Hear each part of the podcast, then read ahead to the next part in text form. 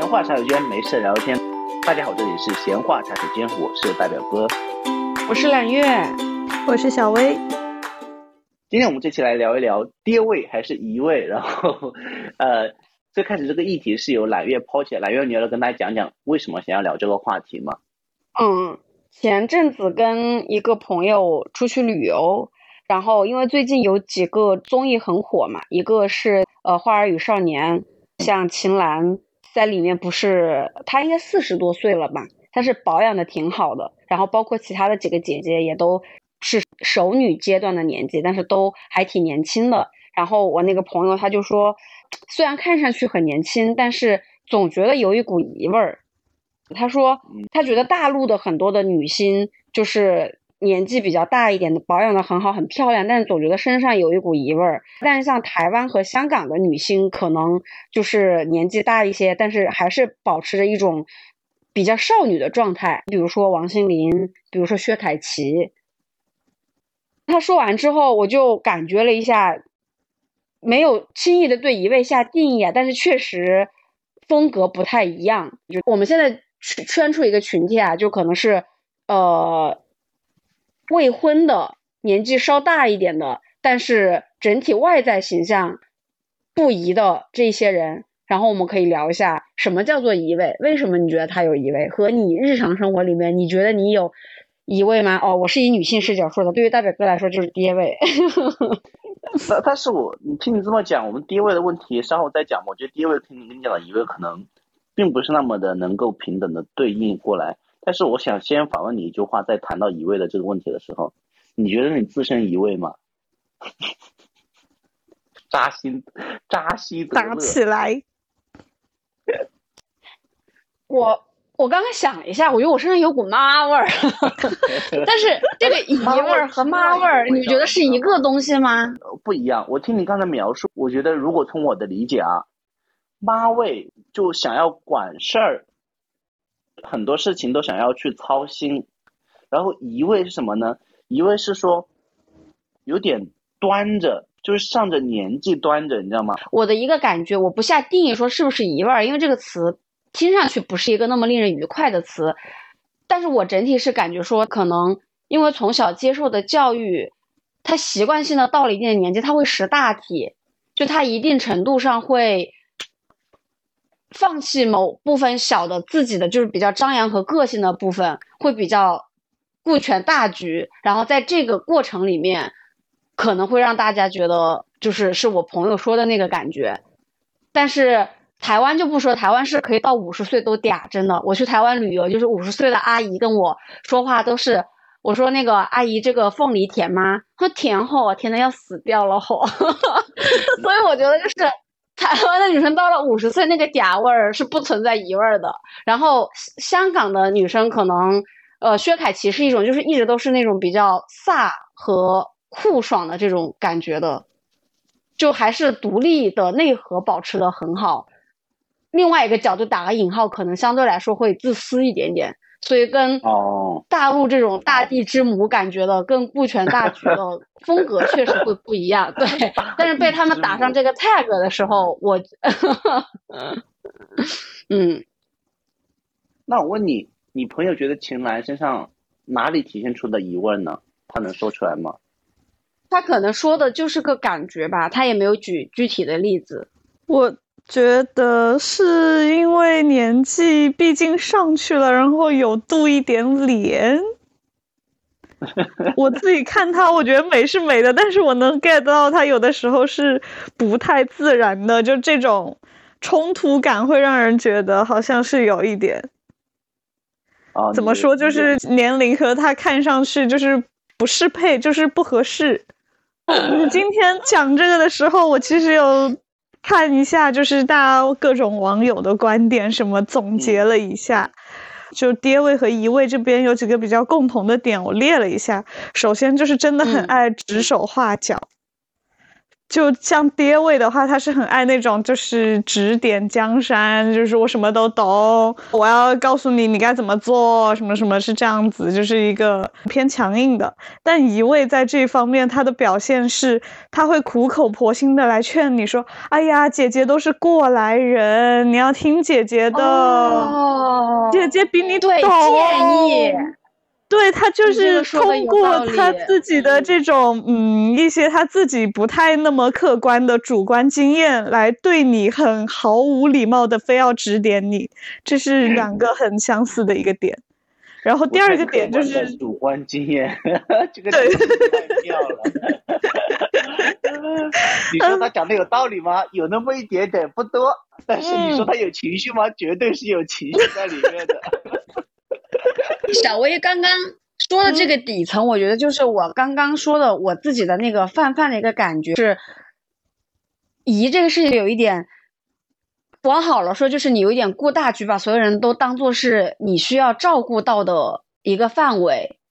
就我们往好的方向说，不是说所有人都是恶意的去指手画脚和什么，就有的你的感觉里面就觉得说我要 hold 住这个局面，你是好意和不自觉的，我觉得是。中国人可能接受的教育里面骨子里面带的一点东西，但刚刚之所以说王心凌、那薛凯琪啊就这种偏港台的女生没有这个味道，可能是就刚刚说的打引号的那个自私，不是负面的词语，就她可能只关注个体，她的潜意识的那个思维里面就不存在说我一定要给你建议。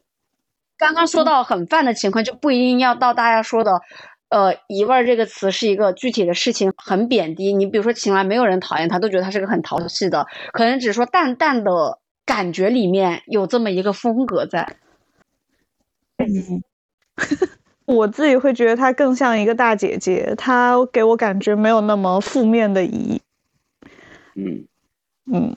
然后第二个点的话是关于审美的，就我觉得刚刚 我自己解释到的关于秦岚这一点的，可能能够对应得上，能够解释，就是说她在审美上比较有跌位，比较有移位的这些，她的表现会是说，她明明年纪已经上去了，然后就死不接受自己这个成熟，自己这个呃年纪大了这个现实，然后疯狂的要给自己搞得很幼态啦，很可爱啦，就是各种。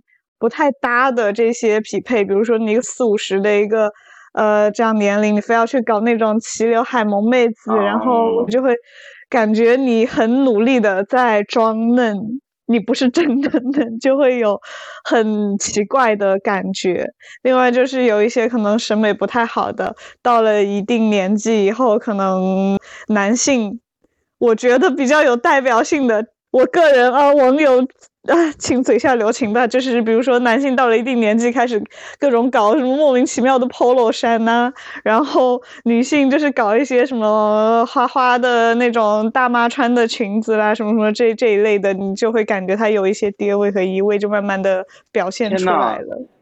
小薇，我听你这么讲，抛开你第一点，我就单讲第二点。我觉得一个人变老好难呐。你说他就是穿着开始不往潮流上靠，就开始大众化，你就觉得太庸俗。他装嫩想要年轻的话，因为这种 体态的年老跟这种时尚的年轻的反差，更容易突出他本身的年老。这种事情，把这个事情就更加提到台面上来讲，他就更难。我觉得。怎么做都是错，感觉。可是为什么要去在乎别人管你有没有这个胃呢？你喜欢的话，你就去搞啊。但是，比如说像你喜欢就搞，你会就会觉得他，比如说装嫩啊，有的人就是喜欢年轻啊，这没有办法。嗯，是啦，但是其实正常来讲，我自己是如果不是聊这期节目，我应该不太会有这样的观点输出，因为我觉得像刚刚这种爱去评价，就是我就准备要说的第三点，很爱点评别人，价值别人是吗？对呀。就比如说这个人怎么，哎呀，他怎么那么肥呀？怎么一百二十斤还好意思穿的那么少啊？什么什么的，哎呀，这个人怎么年纪那么大还不结婚啦？什么什么，就这种也是，嗯，爹味姨味的一个特征。嗯嗯，我先说个声明，就是这一期节目说爹和姨味儿，只是把一个行为给。标签化出来，因为总要有一个代称。但是嗯我们这个代称里面是不含有任何歧视，叫什么，就是就是呃，只是一个标签的名称，它不含任何的评判。嗯，对，就比如说“卷”这个词，它其实一个标签，它一定程度是定义了一种行为。可能那一个现象，你要用普通的语句去描述，可能要二十个字。然后你用了“卷”这么一个标签，这这么一个字的话，就相当于是一个符号嘛，可以更精准的概括某一个现在比较普遍的一个情况。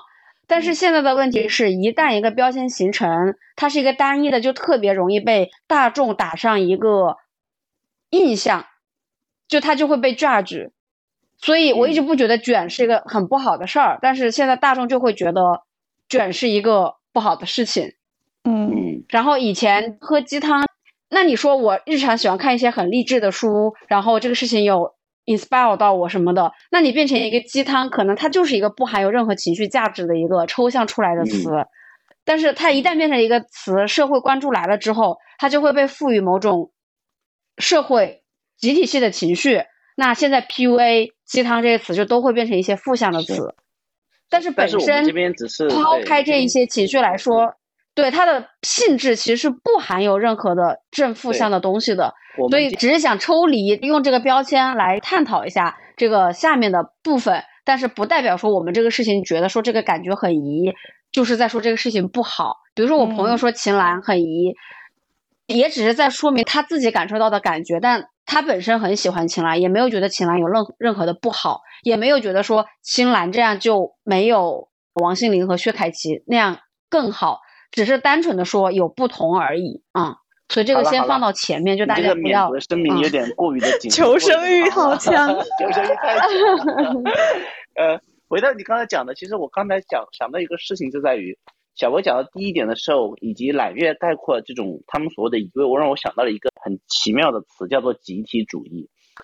就是现在所谓的一位、第一位，有没有一种感觉是，在一代又一代的人上了年纪以后，慢慢的被以前这种烙印下的集体主义给收编了，或者部分归顺了。当然，随着时代往前走，这种集体主义的烙印可能会越来越淡，但是这个大的那个池子跟烙印在那里，最后也不不停的人，就是上了年纪会被它影响。那个集体主义带来的一个文化和或者是说习惯的影响，就很容易造成这种所谓的你们说的移位或跌位。一个很简单的例子，比如说集体主义过来的，第一个就是说会顾全大局，就是要让你隐忍啊、为了大家的感受，你可能要牺牲你部分的感受。这个时候在年轻人的时候，可能还没有被归顺，还没有被同化的时候，可能你想的更多的是张扬自己，个性鲜明。但到了一定岁数，你会想开始要隐忍。如果这个程度做的比较的明显或比较的过分的话，就会有一种妈妈或阿姨或爸爸的感觉，就是有那种长辈的感觉。而这种长辈的感觉，更多就源于我们大家对更早以前长辈的一些认同吧。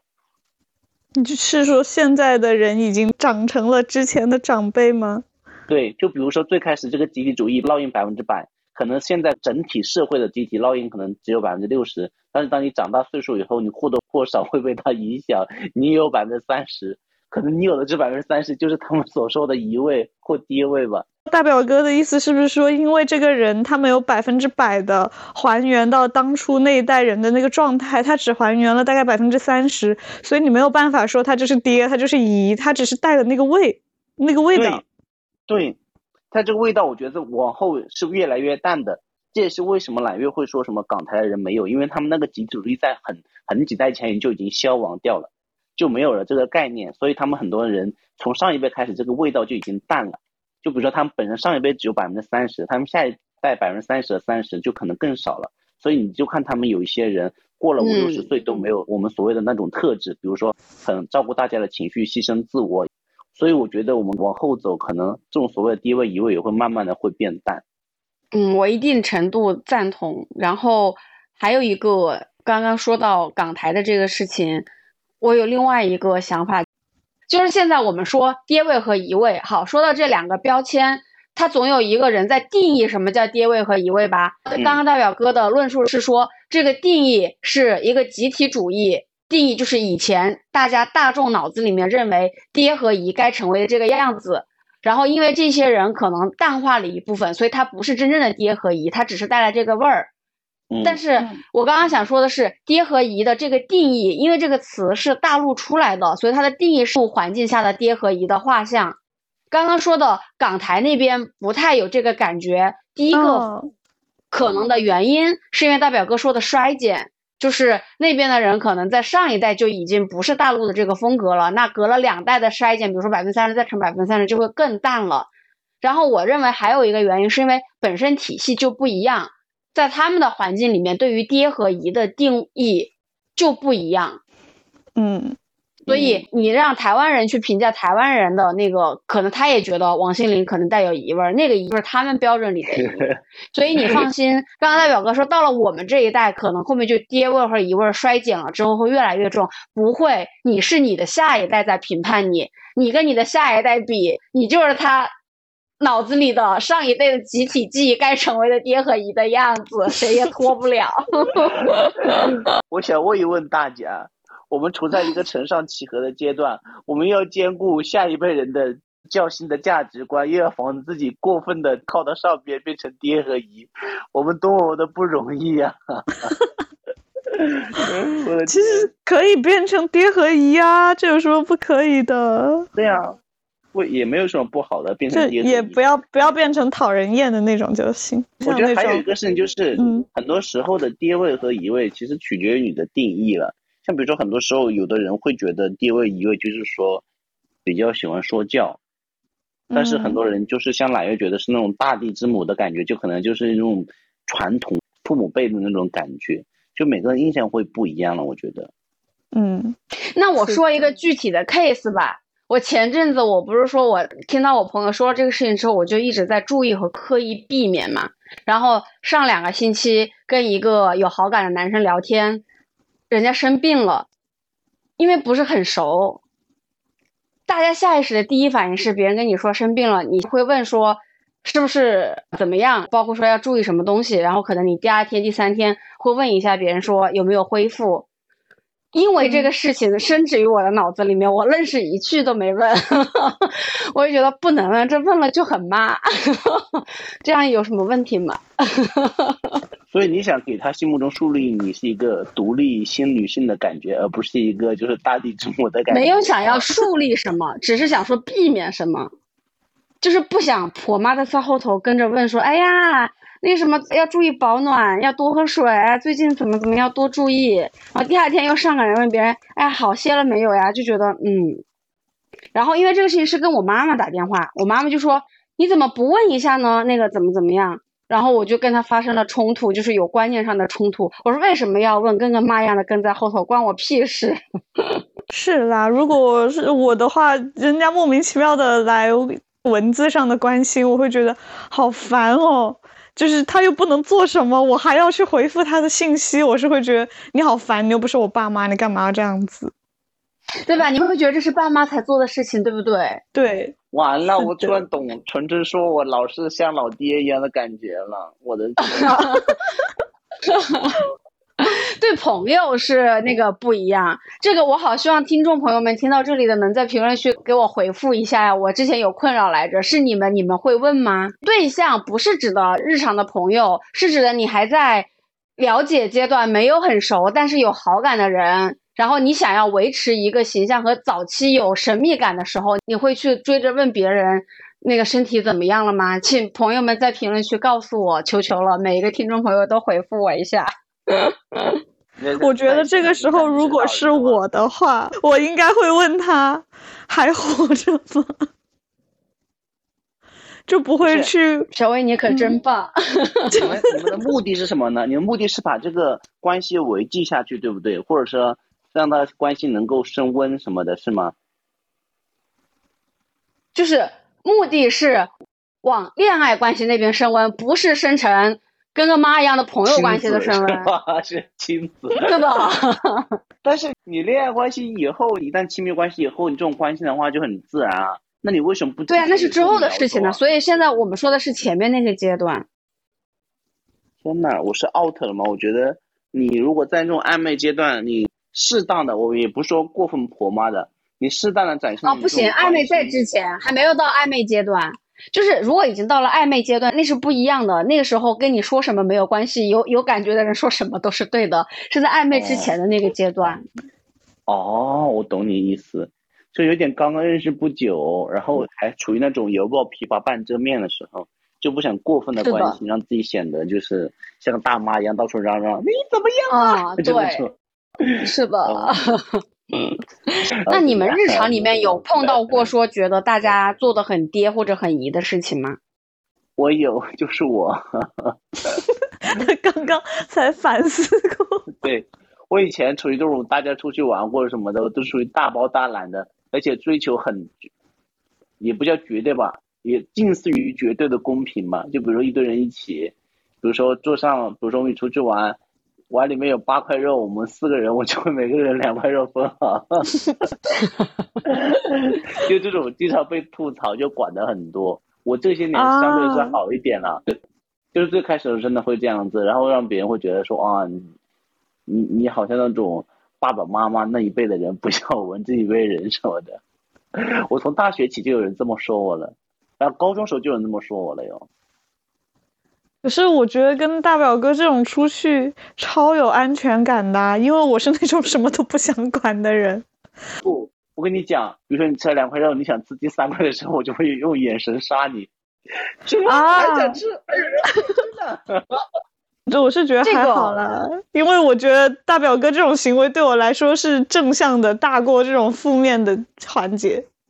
对，这个是回到刚刚说的姨位和妈位，我觉得爹位和爹味和爸味也不能这么讲，就爸这个词也不是什么好词儿，在我这边 就可能说像个爸爸的感觉，这个风格在我这边的定义是不一样的。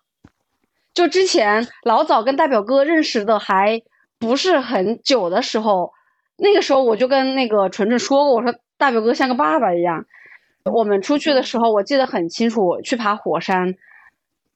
然后另外一个朋友出门没戴帽子，他就会责备别人说：“都跟你说了很冷，你出来为什么不戴帽子？”然后路过一个店，大家要买明信片的时候，他就硬要拉着别人去买一个帽子。但是这个事情在我看来，就我觉得。我刚刚在说这个故事，想总结的时候，我就觉得说，感觉像个爸爸和爹位的区别是，他没有一个是平等的、慈祥的，或者说带有一些朴素的，就是 它是一个，但是爹味是一个傲慢的、向上的、偏油的感觉。爹和姨，我觉得这是不能对称的，就我不能说这样做这样的事情，在我的感觉是姨位，偏到男生就叫爹味。就在我心里，它是两个不一样的定义。举一个爹味的例子，我就很讨厌跟人聊天的时候，来着来着给你上一课。嗯啊，对，就你要跟他对，比如说你们对你是一个什么行业里的人吧，就大家比如说大家都是互联网的，然后聊到最近有一个什么呃行业很火，比如说就说 AI 很火吧，就在这里跟你聊 GPT 的计算速度。就他们全世界他最懂，我问你了吗？我说了我不懂的，我说了我感兴趣吗？你就在这给我讲 啊。然后，然后还有一个就是说，男的好像到了三十岁就会自动的获得两个博士学位，一个叫做历史，一个叫做政治。我就有的时候在我听来，观点都很浅薄，就政治形势、国际经济，他妈的一套一套的。是的，一聊到苏东坡，我们本来是在讲段子，说那个可能苏辙一辈子都在捞他哥。好，一聊到这儿，他就宋代历史又来了，徽宗做了哪些事情，这那这那的，从从远代历史聊到近代历史，就这种想跟你上课这个事情，我就特别不能，我就觉得非常的低。然后如果说他到了一定的程度，就他说的让你觉得很专业。然后他的姿态又是谦逊的，你就瞬间会从爹位变成大佬，就是他的风格就从爹位变成了儒雅和博学，这就是不一样。这怎么讲呢？所以卡在中间的时候，这就很爹。就我觉得爹位就是说那些没有肚子里没半点墨水的人，想要装儒雅失败后的表现就是爹。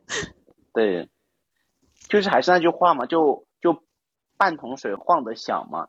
就是如果你是满桶水的话，你就怎么怎么说，别人都会觉得你是大佬，因为你确实有墨水。但如果你就半桶水，老是想要晃出来让别人看的话，就很容易让人看到你晃的时候，另外一边是空的嘛，对吧？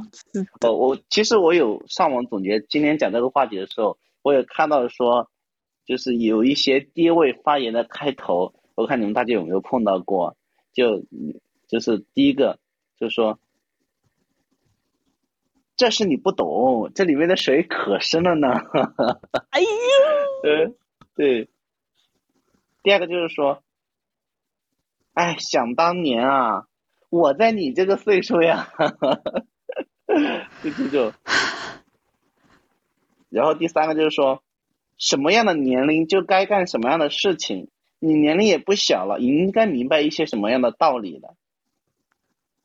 第四个就是说。你以后出了社会，你就明白了。你现在不懂，还年轻。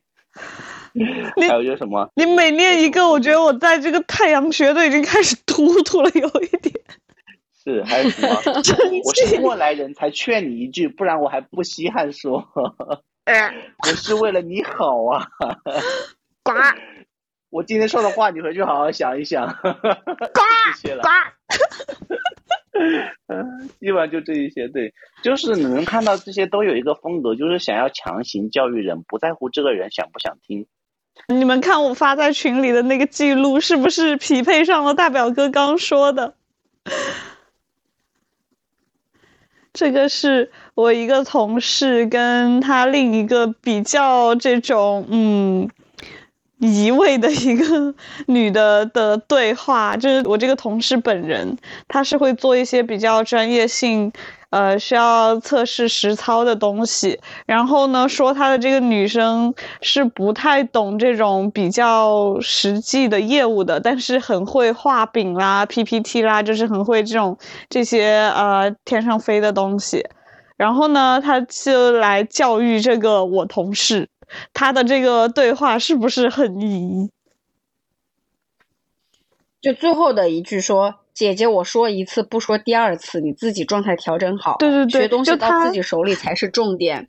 首先他自己没有东西可以教，其次他也不是这个我同事的代教或者上级或者什么，他们就是同一个组的而已。这个就是刚刚说的他。带有浓重的上往下看的那个傲慢的感觉，没错，它是天然的带有不友好在里面的。这个话如果就刚刚说的说，比如说一味和妈妈的味道，妈妈跟你讲话，她可能也要表达这个观点。我没有看前面的背景啊，就比如说，呃，你在职场里面自己要状态好是最重要的，不管老板怎么搞，你学到东西了嘛？就他如果是以一个。朋友的或调笑的口气在说话，或者似妈妈的那种苦口婆心，这种感觉和他从上往下的那个傲慢感就不一样。可能另外两种有其他的词语去描述他，但就不会是一味这个词。嗯，你就会觉得那个是一个嗯，真的来帮助你看清你自己的那种一个贵人，在帮你重新整理自己。我刚才想到一个事情嘛。就同样一个事情，你觉得什么时候它是定义为一位，什么时候定义为正正常的这个年纪该有的事情？比如说像当时秦岚他们去爬《权力的游戏》那个取景地，我我忘记叫什么地方了。然后他们去爬那个山，去山顶吃饭的时候，大家觉得说吃饭最后花钱，呃，可能超支了。最后呢，秦海璐跟他讲，他们一起商量了，所以跟大家一起讨论说，最后会总理出一个方案。那这个时候你觉得，那应当对应这样的场合下面？什么样的反应他是没有疑问的呢？就完全全然不顾吗？就自己要上就上吗？还是怎么样？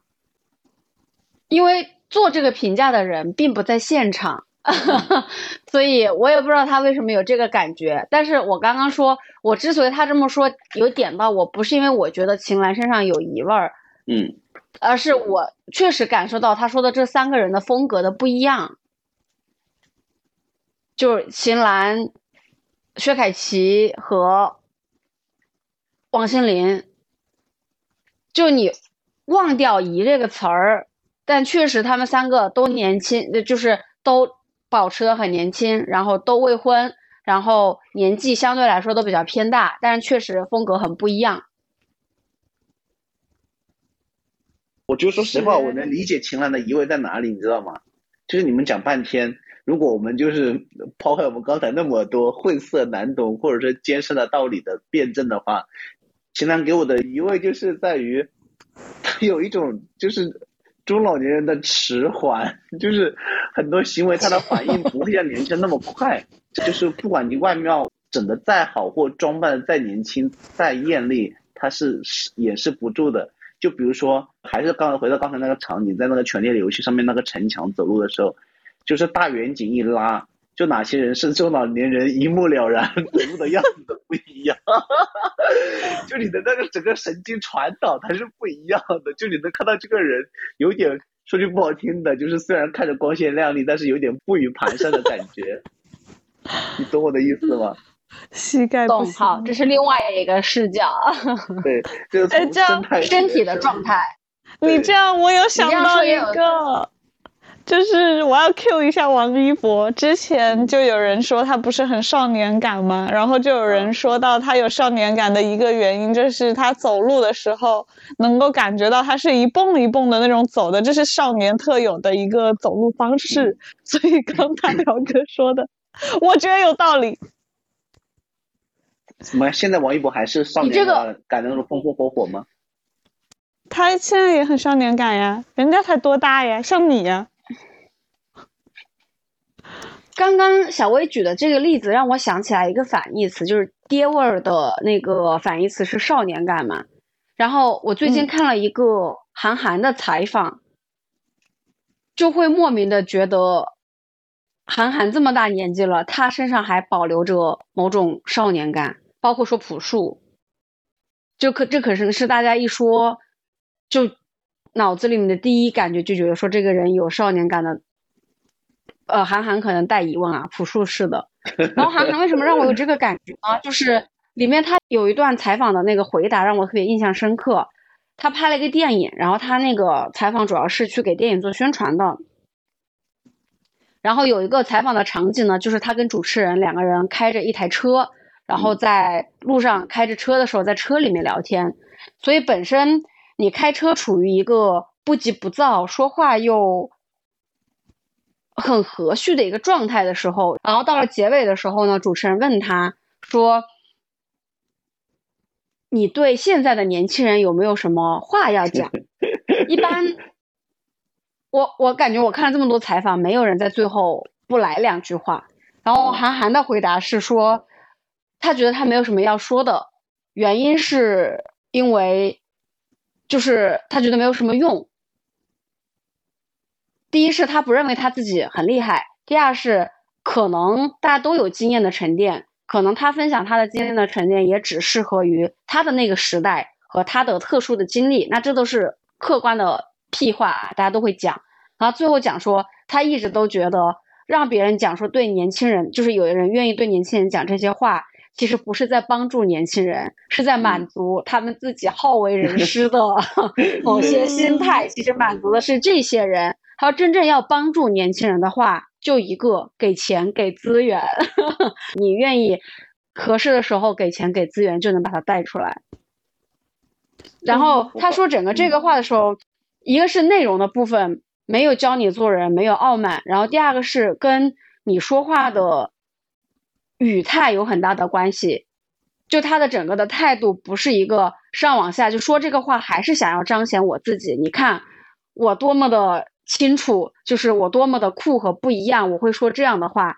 就是你感觉他在说这些话的时候，核心的关键词不是我，就爹味很大的，或者是日常让你觉得很不适的一个点的，他的那个视角里面，一个浓郁的我要扑出来。嗯，就他在说一个很有道理的话，他也是一定程度想要彰显我很博学，我很厉害，我有这样的观点。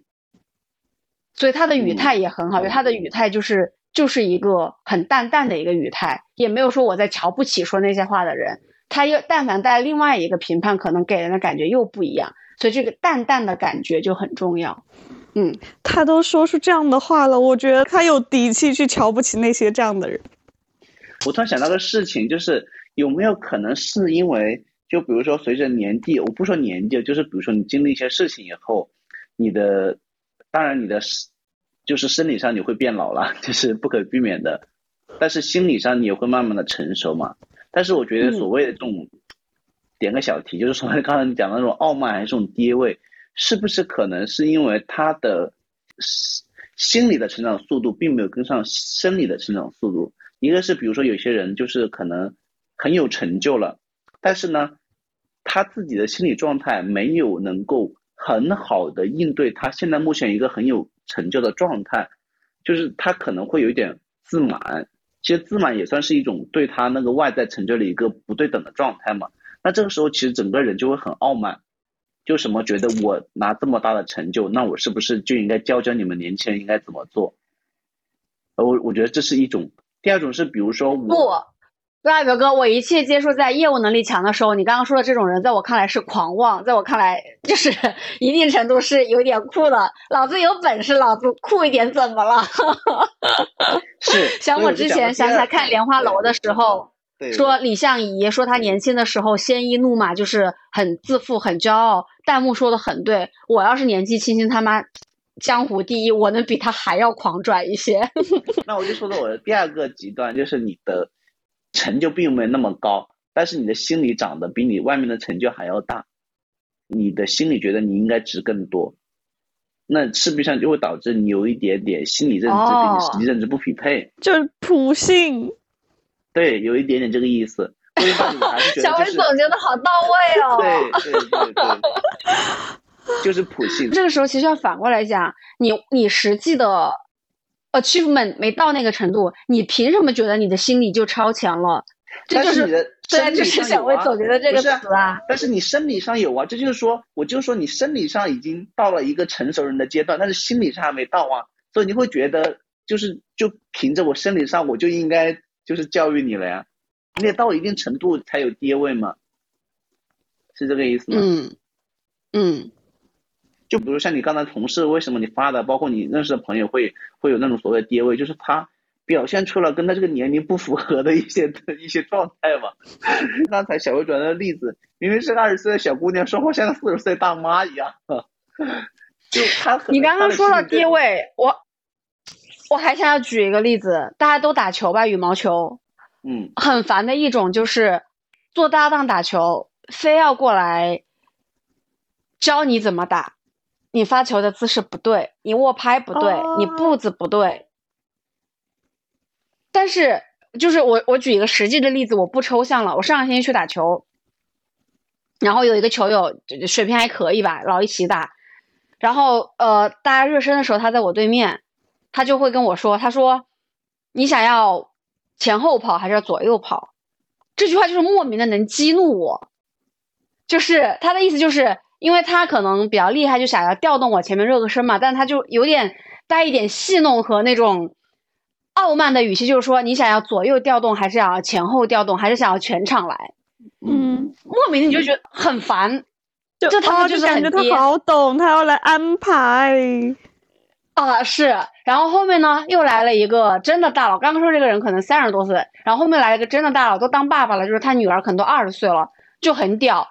他就不用你说，他就往那儿一站，给你打两个就可以了。他也许也有可能就是为了让你多跑两步，有全场的调动你，你就别说话，可以吗？就这两种风格的对比，前者在我看来就非常的爹和令人厌恶，第二个就是嗯，真大佬。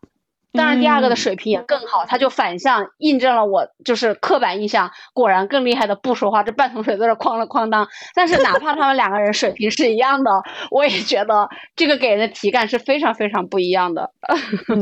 那我们镜像一下，那如果那个跟你指手画脚的人很牛逼，然后第二个就是那个不说话的人打得很差，你会怎么样呢？你的观感会怎么样呢？嗯，第二个可能心情愉悦，第一个。不知道业务能力真的那么强的话，就可能会觉得他不就是会打点球吗？转什么啊？会打球的不是只有你一个？不不不不不，我设想了一下，比如说林丹来练我，然后林丹说你想要前后跑还是左右跑？你也想太多了吧，揽月，林丹来练你，那可能狗腿兮兮的就上去了。大佬，我先左右，我先左右，然后再来前后。林丹跟你说，你就说我们上下跑，你在地上跑，我在天上飞。所以那个，嗯，业务实力够强的时候，其他的那就其他的就变成了性格，好吗？他就不能用这种泛泛的社会的标签来说他，所以归嗯，他就是定义词语的人。对啊，归根到底还是你说这话，你有没有说这个话等同的这个实力？没有的话，你就不要说。但其实大部分人都是没有的，就没有自知之明是吗？对，嗯嗯。然后快结尾的时候，我想读一段余华，我最近读到的余华的一段话，有可能不是余华说的。的人了，对。啊，对对对对对，你从那个很多名人身上也能看得出来。对。